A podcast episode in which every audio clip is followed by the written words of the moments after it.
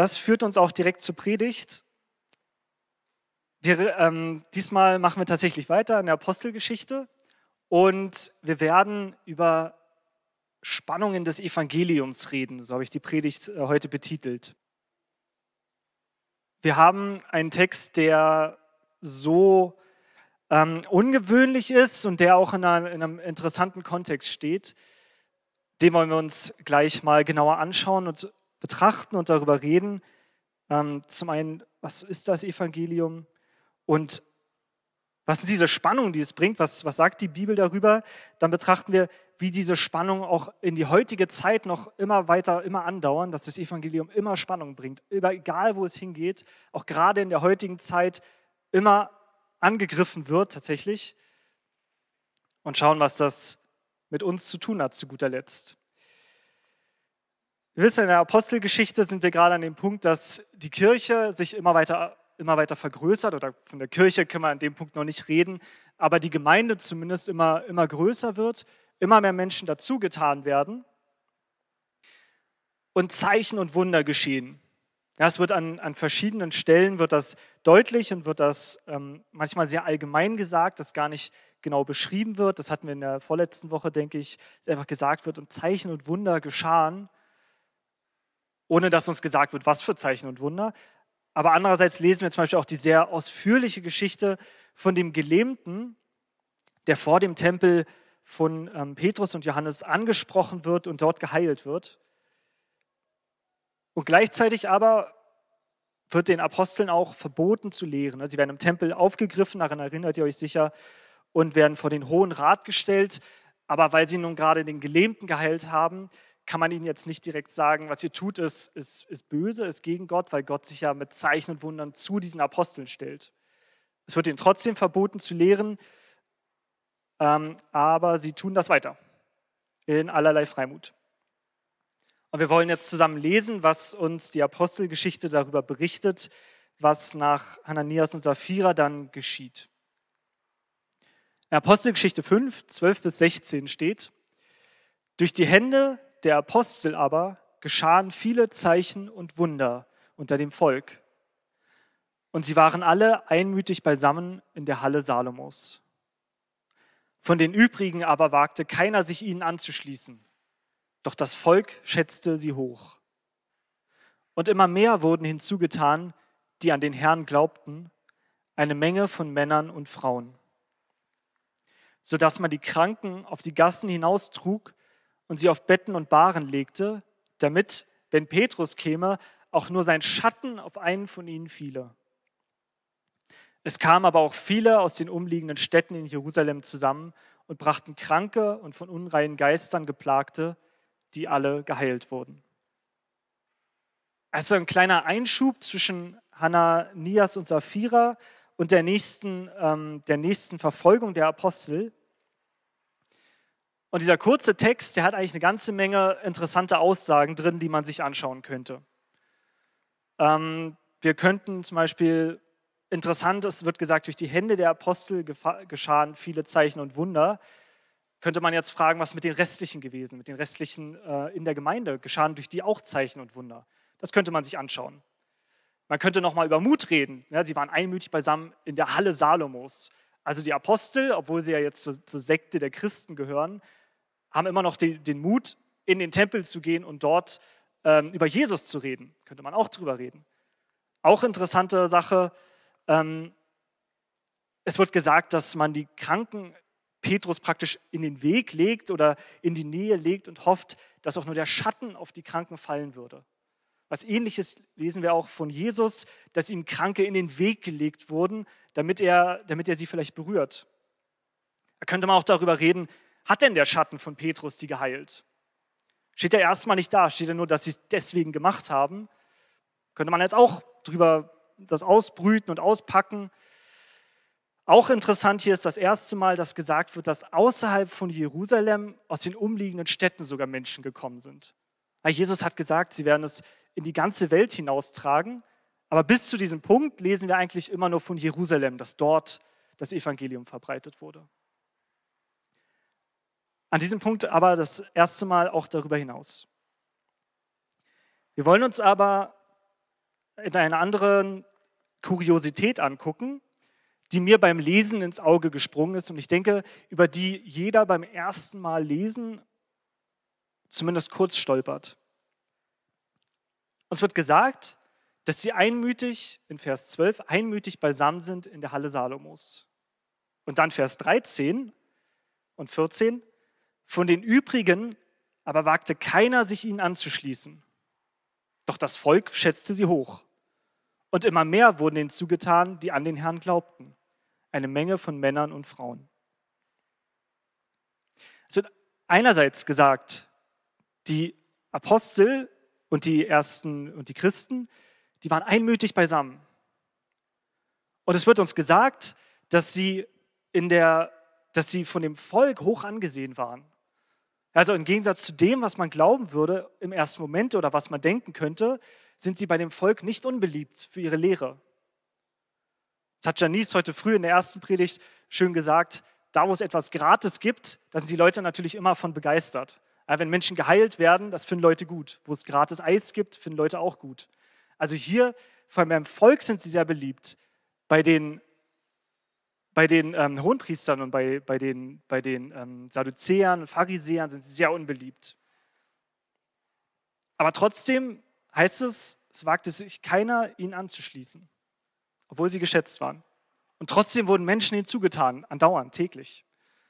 Also ein komisches Spannungsfeld hier, wo das Evangelium einerseits Attraktion hat, also einerseits die Menschen anzieht, aber andererseits andere Menschen auch abstößt. Aber die gleiche Botschaft führt zu sehr, sehr unterschiedlichen ähm, Reaktionen. Und kaum jemand, so wie es hier klingt, kaum jemand wird davon, ähm, wird davon kalt gelassen. Kaum jemand geht daran nur vorbei. Und das ist in dieser Stelle hier ist das kein Einzelfall. Es ist nicht nur auf diese Verse ähm, beschränkt. Die Frage ist, woher diese Spannungen kommen. Warum erzeugt das Evangelium diese Spannung? Warum ist es so kontrovers? Warum ist es so, warum stößt es Menschen vor den Kopf? Warum ist das Evangelium keine, also die Nachricht von Jesus, dass er gestorben ist, um die Sünden der Welt auf sich zu nehmen, um die Menschen frei zu machen? Warum ist das nicht eine rein gute Botschaft, die Menschen gerne annehmen wollen? Ja, warum, warum werden Menschen davon überhaupt auch abgestoßen? Man könnte jetzt erwarten oder sagen, na, die haben halt damals die Elite der, die Elite der, ähm, der, der Geistlichen in Frage gestellt. Und deswegen wurden sie angegriffen dafür.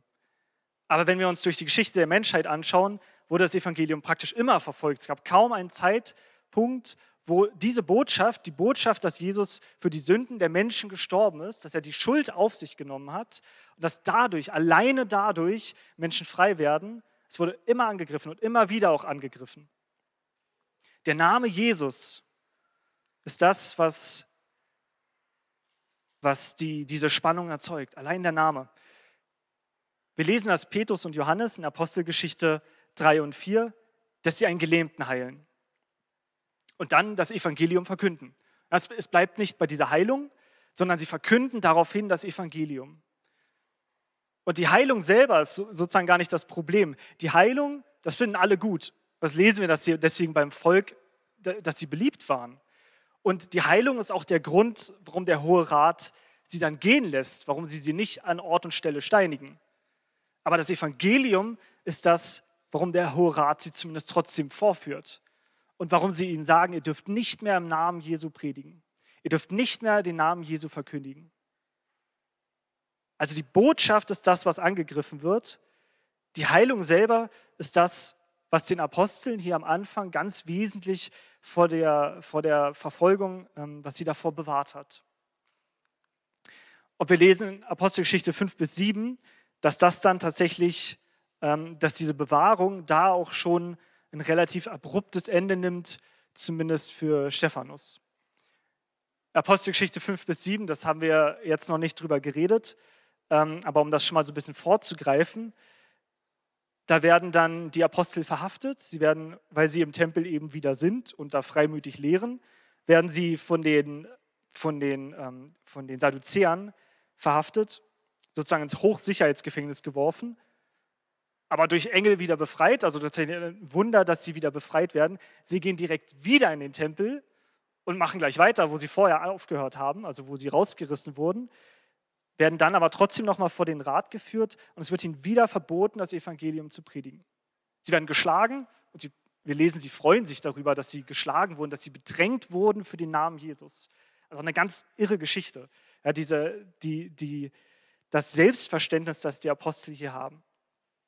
Aber wir lesen dann auch, dass Stephanus, der Erste unter ihnen, ähm, den Märtyrertod tatsächlich stirbt, weil er eben genau das auch wieder tut, weil er auch freimütig das Evangelium verkündigt und dann auch nochmal vor dem Hohen Rat und diese, diese Vision von Jesus hat, dass er, dass er auf dem Thron zu Rechten Gottes sitzt und dafür wird er dann gesteinigt.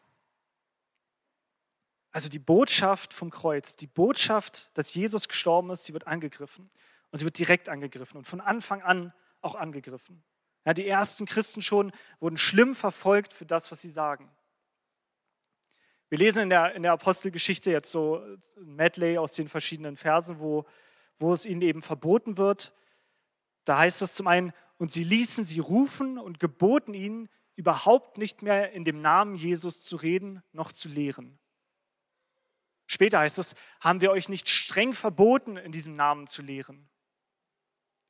Und dann wieder, sie riefen die Apostel herbei und gaben ihnen Schläge und verboten ihnen, in dem Namen Jesu zu reden. Also der Name Jesus ist hier der Dreh- und Angelpunkt des Geschehens. Der Name Jesus ist das, worauf die Apostel sich berufen. Das ist das, wovon sie erzählen. Warum aber was ist das Problem? Es geht ja offensichtlich nicht um den Namen selbst. Ja, Jesus, wenn ich das jetzt, wenn ich jetzt rausgehe auf die Straße und Leuten einfach nur sage Jesus, da wird mich keiner für steinigen. Ja, und dafür wurden die natürlich auch nicht gesteinigt. Also allein diese, diesen, diesen Namen auszusprechen, ist ja nicht das Problem. Es war ja auch kein, kein ungewöhnlicher Name Jesus zur damaligen Zeit. Und auch heute in bestimmten Teilen der Welt ist es auch immer noch kein ungewöhnlicher Name. Was ist das am Evangelium, was damals diese Verfolgung ausgelöst hat. Das Evangelium hat damals, zur Zeit ähm, der Apostel, hatte Spannungen verursacht, nämlich weil es wesentliche Dinge in Frage gestellt hat vom, vom Judentum und vor allem von dem Judentum, wie es damals unter den Pharisäern und Sadduzäern gelehrt wurde. Es stellt zum einen den Volksbegriff in Frage. Bis dahin war es so, oder es wurde, wurde gesagt, gerade im Alten Bund ist es so, dass zu dem Volk Gottes gehören die, die tatsächlich zu dem Volk der Israeliten gehören. Ja, also Gott erwählt sein Volk und die, die darin sind, die gehören dadurch zu seinem Volk. Aber sozusagen der Volksbegriff im eher biologischen Sinne ist eng verknüpft mit dem Volksbegriff im geistlichen Sinne. Aber durch Jesus ändert sich das. Diese zentrale, diese zentrale Identitätsfrage tatsächlich ändert sich durch Jesus, durch seinen Tod. Weil es dann auf einmal nicht mehr heißt, die sind meine, die gehören zu meinem Volk, die zu dem erwählten Volk gehören, sondern die, die meinen Namen anrufen, die an meinen Namen glauben, die gehören zu meinem Volk. Ja, wenn du hier bist und sagst, Jesus ist mein Herr, und du sagst es mit Lippen und deinem Herzen, dann gehörst du zum auserwählten Volk. Das ist das, der erste Punkt, was hier wesentlichen Anstoß erregt. Der zweite hängt eng damit zusammen, ist die Gerechtigkeitsfrage. Auf einmal ist es nicht mehr so, dass Menschen durch ihre Werke gerecht werden. Es ist, was bis dahin gesagt wird, ist, dass wenn du das Gesetz hältst, dann bist du gerecht vor Gott. Du musst alle Gesetze halten und auch Opfer bringen, wenn du das nicht tust. Und tust du das, dann bist du gerecht. Aber jetzt ist die Botschaft plötzlich eine andere. Jetzt ist die Botschaft nicht mehr, wenn du das alles tust, dann bist du gerecht, sondern wenn du an Jesus glaubst, dann wirst du durch ihn gerecht. Nicht, weil du selber gerecht wirst dadurch, sondern weil er, der gerecht war, gestorben ist und alle Schuld, alles von dir auf sich genommen hat. Ja? Es ist so, als würden bis dahin, müssten alle die Schulden, die sie machen, selber bezahlen. Und dann kommt Jesus und sagt, ich bezahle alle Schulden, wenn ihr euch zu mir bekennt. Wenn ihr zu mir gehört, übernehme ich alles, was auf eurer Karte steht. Also eine ganz wesentliche Änderung auch hier des, des bis dahin gültigen Schemas. Es werden auch angegriffen die Helden. Wenn da bis dahin gesagt wurde, dass Mose der, der, der große Führer des Volkes ist, ja, der große, der besondere Freund Gottes, dann heißt es im Hebräerbrief, dass Mose aber doch geringer ist als Jesus. Weil Mose hütete nur das Haus, Jesus gehört das Haus. Weil Jesus ist der Erbe, weil er der eingeborene Sohn ist. Also insgesamt, was hier angegriffen wird, ist eigentlich die Identität tatsächlich der Menschen, die damals gelebt haben. Also ganz wesentlich diese Identität angegriffen. Wenn man sich bis dahin gesehen hat als der Gerechte, weil man dieses Gesetz tut, dass man zum Volk gehört, weil man da hineingeboren wurde. Und dass man seine Helden hat, die man nachstrebt, weil diese eben das getan haben damals. Dann ist es jetzt auf einmal Jesus, der alle diese drei Punkte ausfüllt. Jesus übernimmt komplett die Teile der Identität. Deswegen wurde das Evangelium damals so brutal verfolgt. Deswegen wurde es von Anfang an verfolgt, wenn man die Gefahr gesehen hat, die dieser Jesus mit sich bringt. Beziehungsweise die Jünger, wenn sie über seinen Namen reden. Aber wenn wir glauben, dass es ähm, nur etwas von der damaligen Zeit war, dann würden wir uns täuschen. Wenn wir uns die Geschichte ein bisschen anschauen, und ich will nur zwei Beispiele nehmen, die, die ihr alle vom Namen kennt, um meinen Punkt zu verdeutlichen, ohne jetzt durch die ganze Geschichte mit euch zu gehen. Ähm, aber die Botschaft Jesu wurde immer angegriffen. Wir lesen das bei Martin Luther, dass er in seinen wesentlichen Punkten gesagt hat, die wesentlichen sozusagen Streitschriften gegen die Kirche damals, war einer davon Solus Christus, allein Jesus Christus. Also niemand wird durch Werke gerecht, niemand kann vor Gott gerecht werden. Weil, wie Paulus auch schreibt, wenn du versuchst, durch das Gesetz gerecht zu werden, dann müsstest du jedes Gesetz erfüllen. Aber dazu sind wir nicht in der Lage. Irgendein Gesetz wird immer gebrochen. Und wenn du irgendein Gesetz brichst, dann machst du dich des gesamten Gesetzes schuldig. Also immer die Todesstrafe, egal was getan wird. Und das hat die Kirche damals leider aufgeweicht und versucht, zu, da doch irgendwie so ein bisschen die Werkesgerechtigkeit wieder mit reinzubringen. Ja, indem eben diese, diese äh, großen Thesen über, oder Theorien über das Fegefeuer ähm, und über heilige Gegenstände und Ikono, äh, die Ikonen aufgestellt wurde hat man quasi durch die Hintertür die Werksgerechtigkeit wieder eingeführt. Also doch gesagt, ihr könnt doch irgendwie durch bestimmte Dinge gerecht werden. Also auch damals ein starker Angriff auf das Evangelium, dass alleine durch Jesus wir gerecht werden. Bonhoeffer schreibt in einer Schrift, das muss relativ knapp eigentlich vor seinem Tod gewesen sein, in den letzten Jahren zumindest, da schreibt er eine, eine Art Sündenbekenntnis der bekennenden Kirche. Also schreibt er, was hat, da schreibt er gar nicht über die Staatskirche, sondern tatsächlich über die bekennende Kirche, schreibt er, was hat die bekennende Kirche falsch gemacht. Das ist ähm, eine Schrift, die bis heute auch nie von, von den Kirchen so, so anerkannt wurde oder nie so tatsächlich ähm, nachgesprochen wurde, dass man sich dagegen weigert. Und Bonhoeffer jedenfalls schreibt, die Kirche bekennt, ihre Verkündigung von dem einen Gott, der sich in Jesus Christus für alle Zeiten offenbart hat und der keine anderen Götter neben sich leidet, nicht offen und deutlich genug ausgerichtet zu haben. Die bekennende Kirche war der Teil der Kirche, der gegen die Nationalsozialisten sich erhoben hat und gesagt hat, wir glauben nicht, dass der Führer ein Gesandter Gottes ist. Wir glauben nicht, dass er ein Prophet ist. Auch hier wieder alleine Jesus alleine Jesus. Und Bonhoeffer sagt das von der bekennenden Kirche, die eigentlich dagegen aufgestanden ist, sagt er, dass sogar wir, wo er selber dazugehörte, sogar wir haben das nicht ernst genug genommen. Sogar wir haben das nicht, nicht streng genug dazu gestanden, dass das so ist, dass Jesus alleine die Rettung ist und Jesus alleine lebendiger Gott ist, ganz Mensch und ganz Gott. So viel zu der Vergangenheit. Aber wir brauchen gar nicht in die Vergangenheit schauen, wenn wir uns mit den Angriffen auf das Evangelium beschäftigen. Was ist das Evangelium heute? Wo treten da die Spannungen auf, die es bringt? Wir haben einen Moralitätsbegriff oder den Begriff der Moral in der Moderne ist dadurch geprägt, dass wir sagen, jeder kann sich selber seine Moral schaffen. Jeder ist sich selber sein Gesetz. Es war in der Zeit der Aufklärung und mit, der aufkommenden, mit den aufkommenden Naturwissenschaften so, dass man damals geglaubt hat, wenn wir nur genug Wissenschaften haben, wenn wir nur genug Wissen haben, wenn wir nur genug über die Welt rausfinden, dann kommen wir am Ende irgendwie zu so einem objektiven, objektiven Ethik, also objektiven Verhaltensnormen. Wenn wir uns alle daran halten, was die Wissenschaft sagt, dann leben wir irgendwie in Frieden und dann sind wir alle ähm, auch glücklich in uns, naja, und so weiter. Dann sagt man, das ist, äh, sagt man, das ist der, der, der Moralitätsbegriff der Moderne, wo man geglaubt hat, dass durch die Wissenschaft alle Erkenntnis kommt und wir auch nur diese Erkenntnis brauchen, die die Wissenschaft uns liefert, die Naturwissenschaft speziell. Jetzt haben wir aber gesehen, es gab nie eine fortgeschrittenere Zeit der Menschheit, wir waren nie fortschrittlicher, wir hatten nie mehr Technik als im letzten Jahrhundert. Alle Jahrhunderte vorher waren wir, besonders im letzten Jahrhundert, haben wir enorme Sprünge gemacht. Immer vorher waren wir, waren wir weit dahinter zurück zu dem, was im letzten Jahrhundert alles an, an Fortschritten gewesen ist, an Erkenntnissen gewesen ist. Was wir über die, über die Welt und über, über Atome und alles gelernt haben, wovor wir vorher keinen Begriff hatten.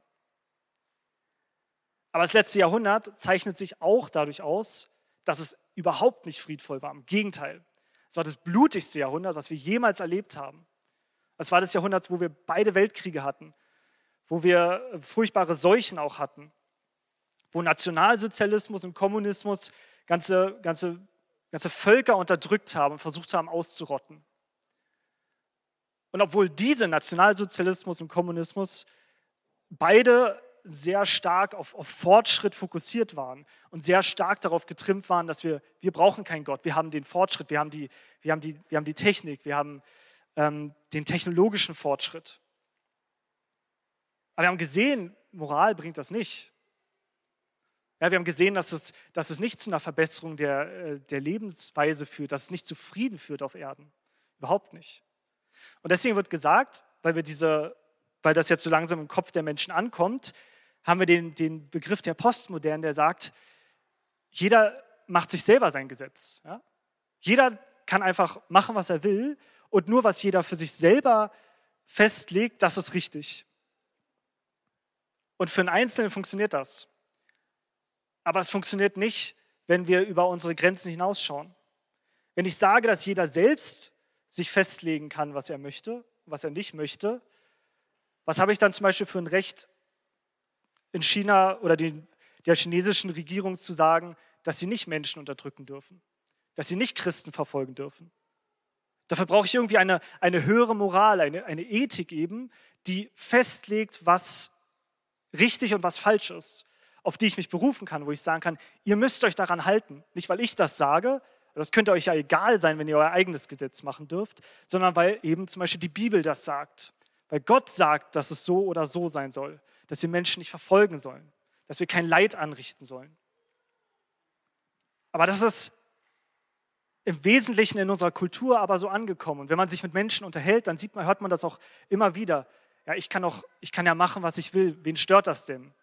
Ja, jeder ist sich selber seine Moral. Jeder kann tun, was er will, solange er andere nicht stört damit. Aber die Bibel sagt uns was ganz anderes. In Römer 1, 18 bis 21 heißt es, denn es wird geoffenbart Gottes Zorn vom Himmel her über alle Gottlosigkeit und Ungerechtigkeit der Menschen, welche die Wahrheit durch Ungerechtigkeit aufhalten, weil das von Gott Erkennbare unter ihnen offenbar ist, da Gott es ihnen offenbar gemacht hat.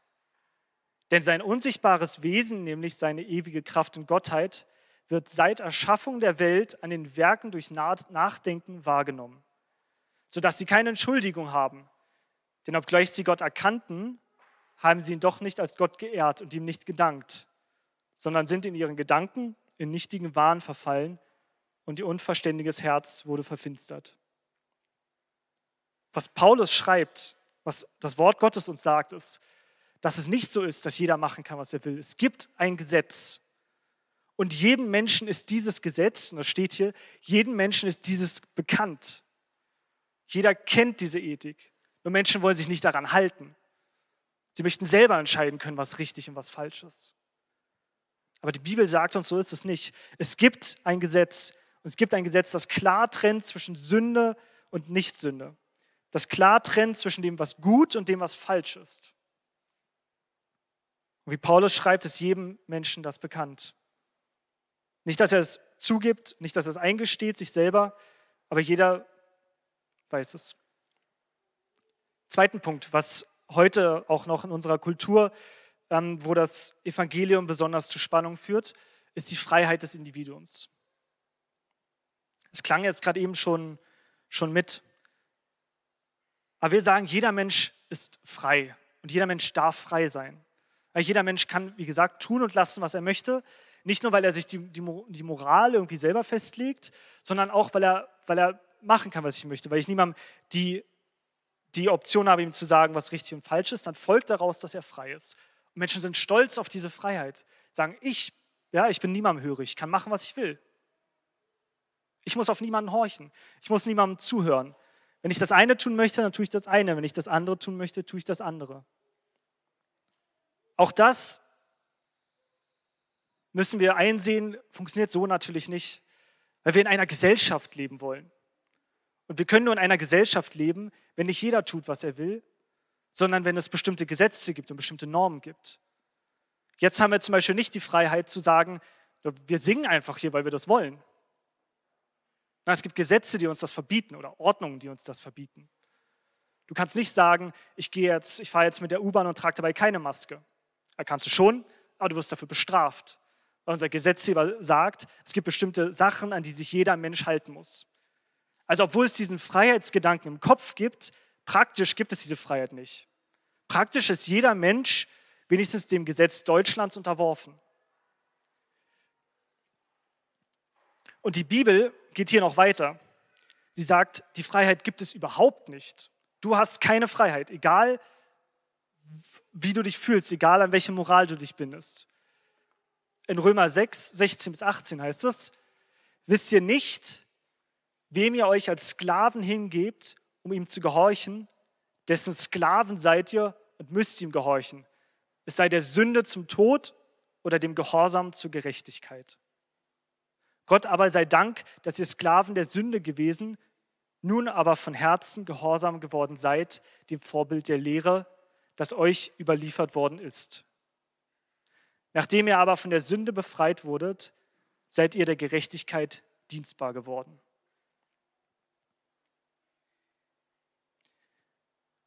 Paulus schreibt mit anderen Worten, du gehörst immer jedem, hier irgendjemandem. Du bist immer ein Sklave. Du hast nur die Wahl, wessen Sklave du sein willst. Entweder bist du ein Sklave der Sünde. Du bist ein Sklave von allem Schlechten, was in dir ist. Oder du gehörst Jesus und dann bist du ihm dienstbar. Paulus zeichnet sich selber, auch wenn es manchmal als Knecht übersetzt wird, aber deswegen auch als Sklave von Jesus. Weil er eben genau das verstanden hat. Wir können uns selber nicht von Sünde freimachen. Wir sind Sklaven der Sünde, es sei denn, wir gehören Jesus. Aber wenn wir ihm gehören, dann ist Gehören tatsächlich ein, ein possessiver Begriff, ja, also tatsächlich ein, ein Besitzesbegriff. Dann gehören wir ihm.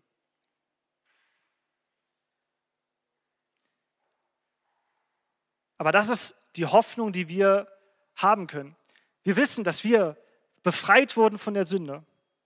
Und dass diese, diese Befreiung nicht nur etwas Theoretisches ist, sondern etwas ganz Praktisches ist. Wenn wir vorher unseren, unseren Trieben, unseren, ähm, unseren schlechten Gewohnheiten, wenn wir denen vorher völlig ergeben waren, wenn wir durch die uns dagegen nicht wehren konnten, dann haben wir jetzt Jesus, zu dem wir uns wenden können, der uns befreit von diesen Dingen, der uns befreit hat von der Sünde. Und das ist nicht nur etwas, etwas, etwas Theoretisches, das ist etwas Praktisches.